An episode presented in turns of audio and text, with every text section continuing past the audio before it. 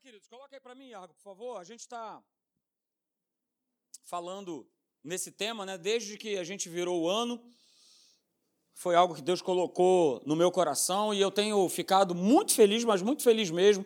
O tema do retiro foi maturidade, né? que é justamente, em outras palavras, o que nós temos tratado aqui ao longo desses, desses dois meses que nós estamos juntos aí. Então é importante, né? Você venha, que você possa estar ouvindo, porque é algo de Deus para o teu coração, para o nosso coração. É, como eu falei anteriormente, nós estamos vivendo tempos e vamos viver tempos ainda para frente que a gente vai ter que estar em outro nível, numa outra fase da nossa vida, para a gente poder suportar, para a gente levantar lá o nosso escudão da fé, pum, e ser realmente um escudão da fé. Não ser uma tampinha de refrigerante e a gente achar que quando Satanás mandar os dardos inflamados dele, a gente com aquela tampinha a gente vai. Não vai. Não vai ter como. A gente vai ter que estar com o nosso escudão da fé, ó, lá em cima. Aliás, é quando o apóstolo Paulo ele, ele vai relatando sobre a armadura de Deus lá em Efésios, no capítulo 6, justamente ele está fazendo uma analogia com aquilo que ele via no seu dia a dia. Era assim que ele via um soldado romano. O escudo não é um escudo que a gente vê que normalmente pega aqui metade do corpo, não, cara. Era um escudo que pegava da cabeça até os pés. E é com esse escudão que a gente vai ter que se posicionar. E a gente só vai estar tá usando esse escudão se a gente tirar essa aguinha do tornozelo, como a gente vem falando, é, e a gente der mergulhos mais profundos com Deus, na nossa vida espiritual, no nosso crescimento. As outras coisas, como está escrito lá em Mateus 6,33, elas vão ser acrescentadas. Você pode descansar no que diz respeito a isso. Sabe, a questão da tua família, da tua vida financeira, da tua profissão, do teu emprego. Ele vai cuidar, ele tem cuidado. Ele não deixou de cuidar. Ele não se esqueceu, ele não te, ele não te abandonou. Ele não, ele sabe, ele, ele, nosso Deus ele tem um carinho, uma paixão, um amor por nós que na nossa limitação a gente não consegue nem, nem alcançar. Tamanho é o amor dele por nós. Só que a gente precisa sair de fase. A gente precisa mudar de fase para que a gente comece a experimentar mais desse amor, mais dessa transformação. Todo dia precisamos ser transformados. Nós vamos falar um pouquinho sobre isso nessa manhã. Ok? Então vamos lá, queridos. É, esse é o nosso texto base, Isaías, capítulo 55, verso 9. E eu leio para você, porque assim como os céus, eles são mais altos do que a terra, assim são os meus caminhos mais altos do que os vossos caminhos, e os meus pensamentos são mais altos do que os vossos pensamentos. Deus ele fala de uma maneira muito clara. Traduzindo isso aqui, linguagem de hoje, NTLH. Cara, fica comigo. Cara, fica com o meu plano, fica com o que eu estou te falando para fazer. Porque eu sei, meu caminho é mais alto, meu pensamento é mais alto. E Deus não está querendo falar com isso assim, olha só, eu sou inatingível. Não é nada disso. Muito pelo contrário, nós temos, ó, livre acesso. Foi nos dado o Espírito Santo. Ele não é inatingível, mas o caminho dele é mais alto, o pensamento dele é mais alto, a vontade dele é sempre melhor do que a minha vontade, do que a sua vontade. Então fica, fica com esse verso, fica com essa palavra, ok? E a gente tem visto já há pelo menos três domingos, né? Algumas oposições, porque vão se levantar, vão se levantar oposições, vão se levantar barreiras que vão tentar impedir esse crescimento. Porque Satanás sabe que se ele nos manter ali naquela superficialidade, naquele raso, ele vai dar paulada em cima de paulada na nossa vida. É derrota atrás de derrota. E aí o crente não entende. Poxa, mas eu tô, eu tô na igreja, eu tô todo domingo, eu tô isso, eu tô aquilo. É pouco. Como o pastor Hélio gosta de dizer, é pouco. E é pouco mesmo. E a gente precisa ter consciência que essas barreiras elas se levantam. A gente precisa estar consciente que se a gente quer sair do raso, se a gente quer mudar de nível, barreiras, oposições serão levantadas. E a gente começou a falar sobre algumas delas. A primeira que nós falamos foi essa aí, olha, falta de conhecimento revelado da palavra de Deus. Se eu ficar só na letra, né? Eu, ah, pastor, eu tenho um plano de leitura bíblico comigo. Todo dia eu leio três, quatro versículos, mas o que, que esses três, quatro versículos têm produzido na tua vida? Tem que produzir algo. Tem que ser revelado. Esse conhecimento precisa ser revelado. E ele só vai ser revelado se eu tiver com o Espírito Santo em alta na minha vida. Aí vai ter condição de eu ler: O Senhor é meu pastor e nada me faltará, e naquele dia isso se levantar de uma tal forma que eu falei: beleza, aleluia, ele é meu pastor, não vai me faltar nada. Conhecimento revelado. Se ele não tiver revelado, ele é mais um texto que eu leio aí nas combis, aleluia. O Senhor é meu pastor, Deus é fiel, Deus não falha. É, é só uma frase. Não surte efeito nenhum. Mas se esse se essa frase deixa de ser logos e ela passa a ser rema na minha vida, faz toda a diferença. Faz toda a diferença. Então a gente precisa né, perceber que se tem faltado conhecimento revelado, eu preciso buscar esse conhecimento para que eu saia do raso, para que a minha vida seja transformada. A segunda oposição que nós vimos, é, e é uma grande oposição, é uma grande barreira essa aí, é de nós não andarmos em amor com o nosso semelhante. Isso é uma grande barreira. Essa é uma grande grandiosa, grandíssima oposição nos dias de hoje. Porque nós temos assistido, querido, o ódio, ele só se alastra. E o ódio, a gente precisa tomar um cuidado muito grande para que ele não entre dentro da igreja. Porque ele pode. Efésios 4, 27 diz assim: o apóstolo Paulo declarou: olha, e nem desde lugar ao, então eu posso dar. Ah, pastor, você sendo pastor pode dar? Posso e nem deis lugar ao diabo. Porque se eu der lugar ao diabo, ó, pronto, está aí. E nessa área, é uma área que ele quebra demais. Tem quebrado famílias, tem destruído relacionamentos. Marido e mulher, pais e filhos, filhos e pais, irmãos e irmãos. Quantos relatos, quantos testemunhos eu já ouvi de pessoas né, falando: olha, mas agora, depois de tanto tempo, eu, eu voltei, eu me, eu, eu me reconciliei, reconciliei com meu irmão, reconciliei com a minha irmã, pedi perdão ao meu pai, pedi perdão à minha mãe. Se eu não andar em amor, queridos, eu não vou sair do meu raso, eu não vou passar de nível. No último domingo, né, no último encontro antes do carnaval, a gente falou dessa outra, dessa terceira oposição que é estar fora da vontade ou da direção de Deus. Cuidado. Tome cuidado para que você não esteja andando melhor, vivendo fora da vontade ou da direção de Deus para a tua vida, que é a pior coisa que pode existir na vida de alguém. É estar vivendo fora do propósito e da vontade e do centro da vontade de Deus. E se eu estiver vivendo fora dessa vontade, dessa direção, desse centro, obviamente eu não vou mudar de nível. Vai ficar a minha vida emperrada. Ela não vai para frente, ela não vai andar, porque eu estou fora. É? E aí nós vimos algumas coisas, não é isso? Que Deus criou a fé, para que a fé em Deus pudesse nos dirigir na direção que Ele nos aponta. Deus sempre tem um caminho, Deus sempre tem uma direção que Ele nos aponta, que Ele nos fala: olha, esse é o caminho, andai por ele. Esse é o caminho, Marcelo. É esse caminho que você tem que andar. Ah, mas eu não estou entendendo. Cara, não entende. Crê. Por isso que é por fé.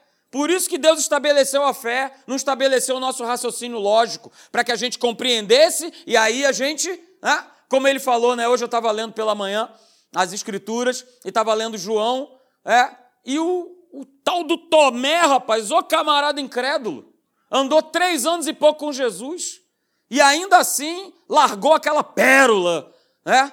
abriu aquela fossa, que aquela boca foi uma boca de uma fossa, de um esgoto, para dizer: ah, mas se eu não colocar a mão, mas se eu não ver, de modo nenhum eu acreditarei. Aí teve que aparecer o próprio Jesus na frente dele para falar: cara, olha aqui, e agora?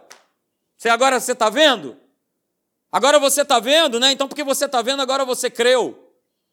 E Jesus ele completa dizendo: olha, bem-aventurados os que não viram, mas creram. Então é por fé, queridos. É fé, a direção vai ser dada por fé. E vai caber a mim ou a você acreditar ou não, crer ou não que aquilo que ele ordenou é o melhor para a minha vida. A gente escolhe.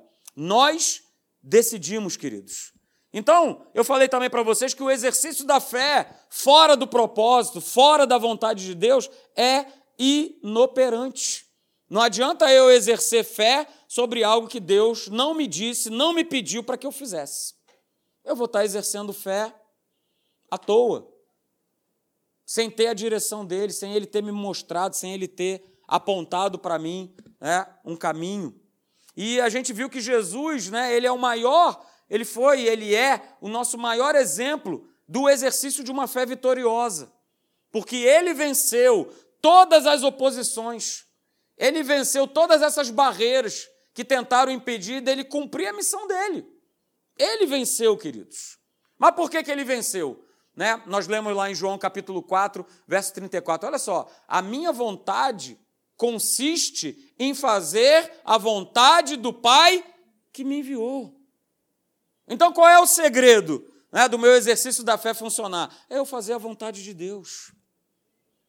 Então, exercitar a fé em Deus é justamente exercitar a vontade ou a direção de Deus para nós. Esse é o verdadeiro exercício da fé. É nós fazermos isso baseados na vontade, baseados na direção de Deus, ok? E eu terminei falando que vencer, ou seja, sair, sair do raso, né, ir para um nível mais alto, é consequência de eu ser conduzido por Deus em tudo. Em tudo, queridos. Absolutamente em tudo. Na minha família, na minha vida profissional. Né? Eu falei aqui na, na, na quarta-feira, né, dei esse testemunho, não é isso? Que cheguei da missão, cheguei da África e já estava tudo certo de eu voltar para o quartel o qual eu servi antes de eu ir para a missão, antes de eu ir para a África. Estava tudo certo. Mas acabou que o tudo certo deu tudo errado, na minha visão. Não é isso? E aí eu acabei ficando onde eu me apresentei e não entendi porque, poxa, mas todo mundo quando retorna, quando regressa dessas viagens do exterior, normalmente volta para os seus quartéis de origem, por que, que eu não estou voltando? E aí aquilo começou a me incomodar e eu fui perguntar né, para Deus o porquê, e ele me revelou, ele falou, não, você está aqui por conta de uma pessoa. Por isso você está aqui, por isso você não foi para lá. E eu descansei depois de ouvir essa direção, depois de ouvir essa resposta, eu descansei, eu relaxei, porque eu sabia que ali naquele lugar, ia completar agora no final do mês três anos ali, é, seria o melhor lugar para a minha vida. E realmente foi. E tive a oportunidade de abençoar justamente essa pessoa que Deus me fez parar ali naquele lugar para eu poder abençoar. Porque, queridos, olha só, o negócio de Deus, sabe qual é o grande negócio de Deus? São pessoas. Negócio de Deus não é grana, negócio de Deus não é tabuleta de igreja, negócio de Deus são pessoas. E esse tem que ser também o nosso grande negócio. Nosso grande negócio é, ser, é, é abençoar pessoas, é ser um abençoador, é marcar a vida das pessoas com o que a gente carrega aqui dentro, chamado Jesus, o Rei da Glória. Esse é o nosso grande propósito. Essa é a nossa grande vitória. Existe coisa melhor né, do que você saber que uma pessoa entregou a sua vida a Jesus por sua causa. Porque você foi instrumento nas mãos de Deus para abençoar aquela vida. Cara, é demais. É demais. Saber que um dia você vai ter um encontro com essa pessoa no céu é, e que ela certamente vai chegar e falar: Poxa, obrigado. Obrigado porque naquele dia, enquanto nós estávamos lá na terra, você falou de Deus para mim, você apresentou Jesus na minha vida. Então, queridos, ser vencedor é consequência dessa condução. Nós sermos conduzidos por Deus em todas as coisas. Hoje a gente vai dar continuidade falando a respeito dessas oposições, dessa barreira. Eu quero ver com você a quarta, a quarta é, oposição, a quarta barreira anote aí, não está aí, mas é a força dos sentimentos. Falhou. A força dos sentimentos. Escreva aí. A quarta oposição, a quarta barreira é a força dos sentimentos. Aí eu coloquei para você aí, 2 Coríntios, capítulo, capítulo 5, verso 7, né, e está aí na, na versão da Bíblia amplificada. Diz lá o seguinte: olha, visto que andamos por fé, regulando e conduzindo a nossa vida pela convicção e crença na relação com Deus e as coisas divinas com confiança e fervor, e não pelo que vemos ou pela aparência. Legal esse texto, né? De 2 Coríntios 5, verso 7. Ele amplia, bem legal. A gente anda por fé. E o que, que significa isso? É regular, é ter a nossa vida conduzida pela convicção e pela crença na nossa relação com Deus, com base em confiança e em fervor. E não porque, e não por aquilo que a gente vê, e não por aparência. E eu estou falando que força de sentimentos como uma barreira, como uma oposição de crescimento, é, é muito grande. É muito grande. Porque, queridos, o que mexe com a gente sempre vai ser a nossa percepção física. É aquilo que a gente, é aquilo que a gente vê, é aquilo que a gente ouve, é aquilo que a gente sente, mexe com a gente. É, Quarta-feira mesmo eu eu compartilhei aqui com quem estava aqui. É, eu estava já para me arrumar, tomar meu banho para vir para a igreja, chegar aqui bem cedo. E aí, né, toco o telefone e é minha mãe: Olha, Marcelo, teu pai está passando mal, vem para cá. Isso mexe, né? É uma notícia que você recebe que você não vai tranquilamente pegar a carteira, tranquilo, feliz da vida. Mexe. O exterior mexe muito com a gente. Né? Mas eu quero ver com você, né? Por que que, aquilo que eu sinto, né? Aquilo que, aquilo que mexe comigo nas, nas minhas emoções, aquilo que me abala, né? Isso quer falar mais alto. Por que, que as coisas que nós sentimos mexem tanto com a gente? Por que, que a coisa que nós ouvimos muitas vezes nos abala? Por que, que essas sensações, elas sempre tendem a querer falar mais alto conosco? Eu vou te apresentar hoje, nessa manhã, três motivos. E o primeiro deles é esse aí, queridos. O primeiro motivo é esse.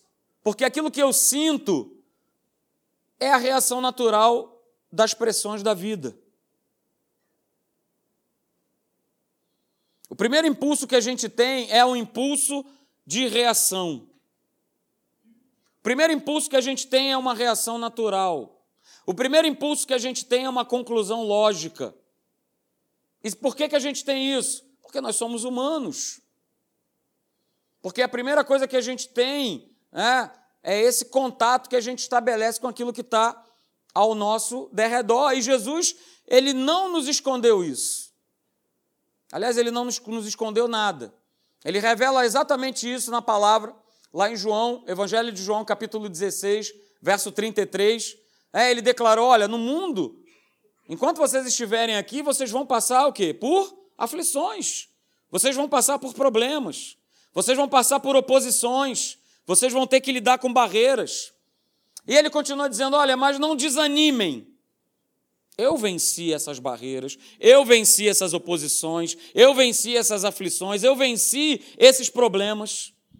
Então vocês vão vencer também, porque vocês são meus filhos.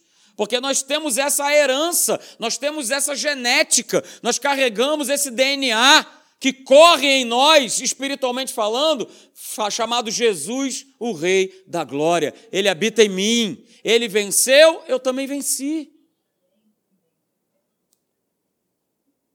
Ok? Mas todas essas questões naturais né, que nos permeiam, né, não significa que eu vou ter que reagir ou me deixar dominar pelo sentimento que eu estou tendo. Apesar de todas essas coisas que, que mexem conosco pelo lado de fora, né?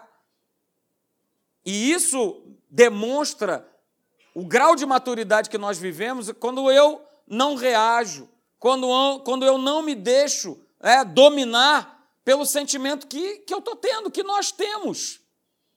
Deus nos criou dessa maneira, com sentimentos, com emoções, mas eles não podem nos dominar. Eles não podem ser aquele que governa a nossa vida. Porque senão a gente não muda de fase, a gente não sobe de nível. Ok? E a gente não pode esquecer né, o que é a lei da física, que para toda uma ação há uma reação. Mas em termos de nós exercermos fé, é, eu não preciso reagir da maneira que o mundo pede que eu reaja. Porque o mundo pede que a gente reaja, o mundo pede que a gente faça alguma coisa, que a gente tome uma atitude, que a gente. Isso é o tempo todo. É, no nosso trabalho, eu mesmo lido muitas vezes com isso. E aí? Você não vai fazer nada? Você não vai tomar uma atitude? Você não vai cobrar? Você não vai fazer? Em todo momento é isso. Dentro de casa, é, também acontece isso aí. Você não vai falar nada. Nos relacionamentos, né? Com filhos principalmente, marido e mulher. E aí? Você não vai fazer nada? Você não vai falar? Você não vai tomar uma atitude? Andar em fé, queridos, não significa que eu vou precisar reagir da forma como estão me pedindo. Isso, queridos, eu levanto a minha mão, isso vale para mim, isso vale para cada um de nós. Cumpre a cada um de nós, porque temos o Espírito Santo que habita em nós, sermos dominados por esse Espírito. Se eu sou ofendido, eu não preciso responder com ofensa. Se eu sou atacado com uma, com uma preocupação que que é insistente, eu não preciso responder ficando preocupado e nem ansioso. Se eu sou intimidado pelo inferno, com possibilidades de, de, de perda, de destruição, eu não preciso responder ficando com medo, ficando deprimido, ficando angustiado. Lá no Salmo 112, verso de número 7, diz assim: Olha, ele não se atemoriza de más notícias, o seu coração é firme confiante no Senhor. Salmo 112, verso 7. Eu vou, eu vou ler para você de novo, você não pegou. Olha, ele não se atemoriza de más notícias. O seu coração é firme, confiante no Senhor. Esse é o nosso posicionamento de fé. E se eu tenho vivido é, e procurado viver com base nesse posicionamento, as coisas não me abalam. As coisas, né? dá aquela mexida inicial, mas opa, sem desespero, sem problema. Ah, foi que nem quarta-feira chegar lá, e aí, o que está acontecendo? Não, é tal, não sei o quê, vamos orar. Sem, né? Não, mas vamos, corre comigo, vamos para o hospital, não sei o quê. Não. A gente toma aquela. Mas calma aí. Há um Deus que governa. Há alguém que está no centro de todas as coisas. E eu não faço nada, como nós lemos aqui, né, de tomar um passo, sem o aval dele, sem o ok dele, sem a chancela dele. Então, calma aí, calma aí. Não, não, não é assim, não. É? Então, olha só, segura essa frase aí. Se naturalmente eu reagir como a situação pede, eu vou perder o melhor de Deus para a minha vida.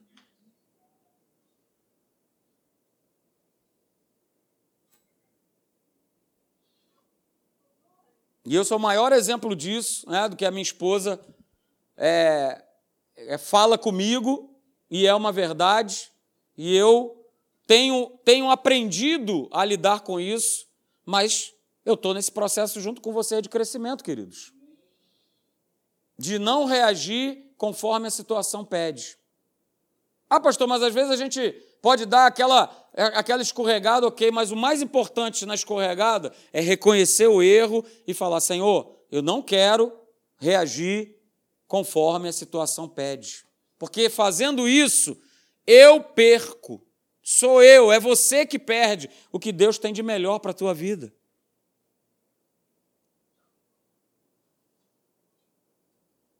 E vivendo nessa condição, vamos lá, de uma maneira constante, eu reajo, eu estou sempre reagindo, eu estou sempre reagindo, eu estou sempre respondendo, eu tenho sempre uma resposta diante de uma situação, diante de um problema, né? não, e não dou ouvidos àquilo que Deus está falando, àquilo que Ele está me pedindo para eu fazer, né? eu vou estar tá demonstrando claramente que eu estou nessa imaturidade, que eu estou nesse raso, que eu estou nessa vida de mediocridade, vivendo como todo mundo vive, porque o mundo vive assim. Opa, bateu? Vai levar. Aliás, já passou dessa época de bateu, vai levar. Bateu, vai morrer. Não tem bateu, vai levar mais. É bateu, vai morrer. De preferência com 50 tiros na cabeça, sem braço, sem perna. A crueldade, ó, está lá em cima. A maldade, a malignidade está lá em cima. Mas se eu, naturalmente, não reagir conforme a situação pede, aí sim eu vou viver o melhor de Deus para a minha vida. O segundo motivo, queridos, o segundo motivo né, que, que tenta falar mais alto é esse aí. Por que, que a gente reage? Por que, que muitas vezes a gente se abala? Porque aquilo que eu sinto mostra uma realidade que é fácil de ver, que é fácil de, de perceber, é fácil de ouvir. Como eu falei aqui no início, né, nós somos profundamente mexidos no nosso emocional, uns mais, outros menos, mas todos nós, de uma maneira geral, a gente é mexido por aquilo que a gente ouve, por aquilo que a gente vê. E a gente percebe né, cada vez mais, e eu não sei se tem algum psicólogo aqui, mas mesmo não sendo psicólogo, por exemplo, a minha esposa é diretora de uma escola, e ela acaba sendo diretora, psicóloga, né? e muitos aqui nas suas outras frentes de trabalho também acabam sendo né, psicólogos do Senhor, mas a gente está percebendo cada vez mais as pessoas desequilibradas emocionalmente. É verdade ou não é? Cada vez mais desequilibradas emocionalmente por conta de desgastes emocionais com família, com trabalho, com finanças. E isso tudo, obviamente, tem refletido aonde? No corpo. Cada vez mais né, as doenças, essas situações todas, elas acabam se somatizando.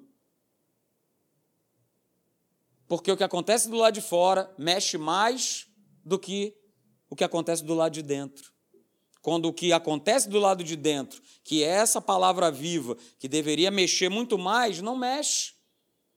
Porque eu tenho me enchido mais do natural, eu tenho dado vazão mais à minha carne do que ao espírito, do que ao que a palavra de Deus ela me pede. E do modo geral, as pessoas se impressionam né, com aquilo que está ao redor. E essa impressão é que acaba governando a vida das pessoas. É isso? Acabando existindo essa, essa, essa tendência de nós sermos governados ou controlados por aquilo que a gente sente, queridos, do que a gente vê, do que a gente percebe. Então, olha só, essa é a grande estratégia do inferno, a grande estratégia das trevas. Quando eu fixo os meus olhos nos sentimentos, naquilo que eu ouço, naquilo que eu vejo, né? mais os meus olhos, e eu estou falando aqui do nosso espírito, mais eles estão fora da verdade. Quanto mais eu olho os meus sentimentos, mais eu me afasto da verdade. Quanto mais eu declaro, ah, está doendo, ah, é o diagnóstico, porque eu estou vendo, está aqui na minha frente, o médico escreveu CRM 55.34, é, é isso é que vale, porque eu estou vendo porque já foi comprovado, já foi diagnosticado, já foi, né, meu corpo já foi revirado de cima para baixo, de baixo para cima, e está lá dizendo. E isso mexe com a gente.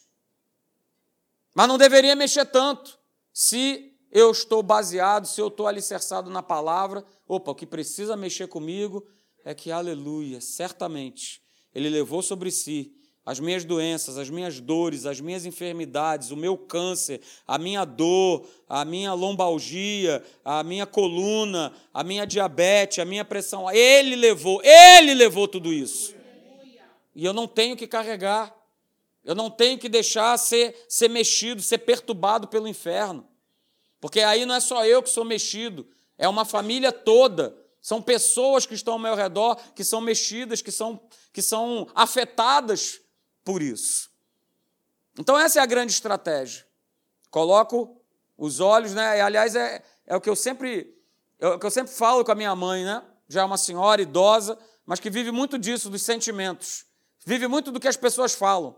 Ah, então alguém falou, ah, agora eu vou fazer assim. Ih, não, mas outro falou que não é mais para fazer assim, é para fazer assado. Não, então agora eu vou fazer assado. Não, mas alguém. E assim vai vivendo. Vai, não, não faz isso. A gente vive pela palavra, pelo que está escrito. O que está escrito é o que vale.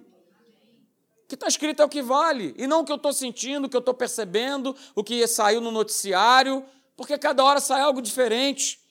Cada hora é, é uma situação. Olha, banho quente faz mal. Não, agora já faz bem. Não, banho frio é que faz bem. Não, agora que faz mal. Não, comer ovo todo dia faz mal. E agora faz bem. Então vai ficar doido, cara.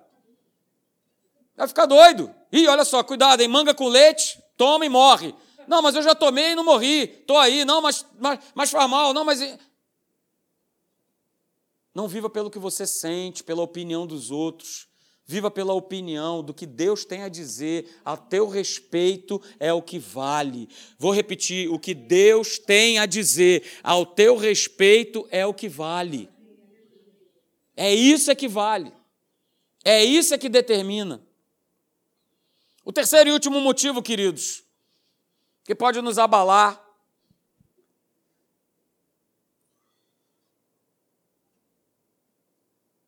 e que mexe com a gente é porque aquilo que sinto, né, ele não combina com a fé na palavra de Deus. Óbvio, são coisas antagônicas. Nunca o que eu sinto vai combinar com a palavra. Mas o problema é que se eu confio mais no que eu vejo, se eu confio mais no que eu sinto ou no que eu ouço, é, eu nunca vou poder colocar a palavra de Deus para funcionar na minha vida. Se o que eu vejo, se o que eu sinto, se o que eu ouço está em alta, não vai ter como. É isso? E aí, vamos lá, eu citei né, o, o nosso famigerado Tomé. Vamos lá, abra lá em João, capítulo de número 20.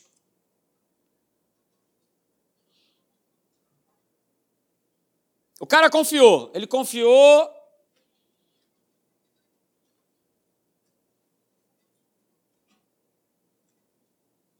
que tudo aquilo que ele tinha ouvido durante três anos e meio, aproximadamente, não valeu de nada. João capítulo 20, a partir do verso 24, Evangelho de João, capítulo 20, a partir do verso 24, diz lá: Ora, Tomé, um dos doze, chamado Dídimo, não estava com eles quando veio Jesus. Disseram-lhe então os outros discípulos: Vimos o Senhor. Mas ele respondeu: Se eu não vi nas suas mãos o sinal dos cravos, e ali não puser o dedo ele não somente, ele não somente queria ver, além de ver, ele queria tocar. Se eu não ver, e se eu não puser o dedo, e não puser a mão do seu lado, de modo algum acreditarei. Ele foi bem enfático no que ele falou. De modo algum, de maneira nenhuma, eu vou acreditar. Mas vamos lá, vamos dar uma pausa aqui. Esse camarada viu tantos milagres. Ele viu tanta coisa, mas tanta coisa, que essa aqui é uma declaração do inferno. Ele testemunhou muita coisa. Ele foi muito abençoado por Jesus na caminhada com ele. Mas ainda assim, ele deu essa declaração: olha, se isso tudo que eu estou falando eu não, eu não ver, eu não sentir, eu não tocar, de modo nenhum eu acreditarei. Verso 26 diz: Passados oito dias, estavam eles outra vez ali reunidos, os seus discípulos e Tomé com eles. Estando as portas trancadas, veio Jesus, pôs-se no meio e disse-lhes: Paz seja convosco. E logo disse a Tomé, Jesus logo disse a Tomé: Olha só, põe aqui o dedo e vê as minhas mãos. Chega também a mão e põe-na no meu lado. E aí Jesus dá essa declaração que é para cada um de nós. Tomé, Marcelo, não seja incrédulo, mas crente. Respondeu-lhe Tomé: Senhor, meu Deus, Senhor meu e Deus meu. Disse-lhe Jesus: Ué, porque me viste, creste? Bem-aventurados os que não viram e creram. Ok? E aí eu falo para você, querido, olha só, nunca, absolutamente nunca, coloque o que você sente antes da palavra de Deus. Pega isso nessa manhã. nunca, diga nunca, nunca, nunca, nunca coloque o que você sente antes da palavra de Deus. Sabe por quê? O domínio do sentimento, ele empurra a nossa fé para baixo. Quando o sentimento nos domina, a nossa fé, ó, ela é jogada para baixo, ela é esmagada. E é tudo que o diabo quer. Como nós falamos aqui, né? que os nossos olhos estejam postos nos sentimentos. Porque uma vez que eu estou pondo os meus olhos nos sentimentos, eu estou tirando os meus olhos da verdade. Eu estou tirando os olhos da palavra. Mas que bom que nós temos a fé em Deus, porque essa fé né, em Cristo, em Deus, na Sua palavra, ela vai ajustando esses sentimentos, ela vai equilibrando esses sentimentos. E cada um de nós, talvez uns mais, outros menos, mas todos nós, nós precisamos desse ajuste. Nós precisamos desse ajuste. Termos os nossos sentimentos né, ajustados. Não é isso?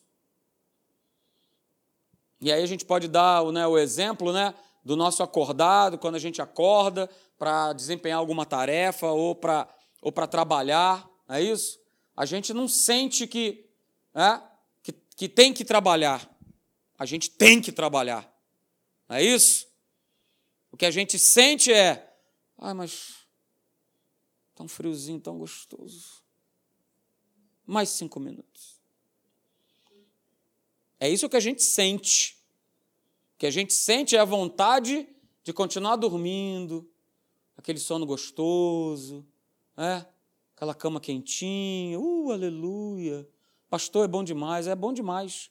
Mas a gente sabe que a gente tem é, que ir trabalhar, ou seja, a gente toma todo dia, eu pelo menos tomo, confesso a você, mesmo 29 anos acordando cinco e pouca da manhã, eu não me acostumei. Então, todo dia eu tomo a decisão de acordar esse horário toma uma decisão.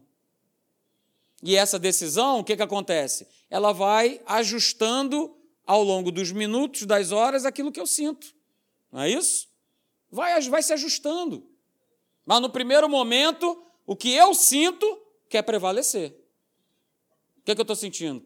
Não, não sai, não, fica na cama. Não, não, não, não vai, não larga. Né? Você está agarrado. Mas o que eu sinto não pode prevalecer. Então, olha só, é, agir em fé vai sempre envolver uma decisão, vai sempre envolver uma escolha.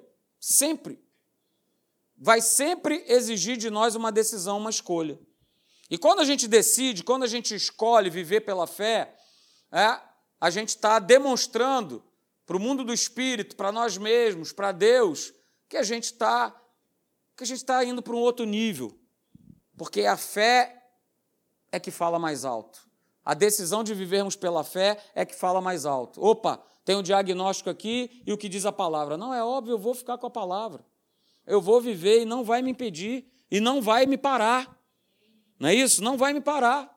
Há muito tempo atrás, né, acho que eu já até contei isso aqui, estava lá no computador mexendo normalmente, quando fui levantar, o meu pescoço não, não podia mexer. E achei que aquilo era algo normal, porque estava muito tempo ali e tal, acho que umas duas ou três horas. E ah, amanhã eu vou dormir, amanhã isso passa. Passou nada. Estava lá. Opa, aí na hora tem que identificar, é do inferno. Me cuido, tudo direitinho, tudo certo, não sou sedentário, tal. Não, não vou ficar com isso. Que, que história é essa? Não. E ali comecei a minha resistência em fé. Satanás, tira a mão do meu pescoço. E não deixei de fazer o que ia fazer, porque no outro dia tinha aquele futebol no aterro do Flamengo, aleluia, né? Que temos que estar ali comparecendo. Né? E fui lá jogar com o pescoço todo duro, né? parecia aqueles bonecos de Olinda. Mas fui jogar. Porque eu já estabeleci na minha vida o seguinte: o inferno, ele não me para. Ele não me para.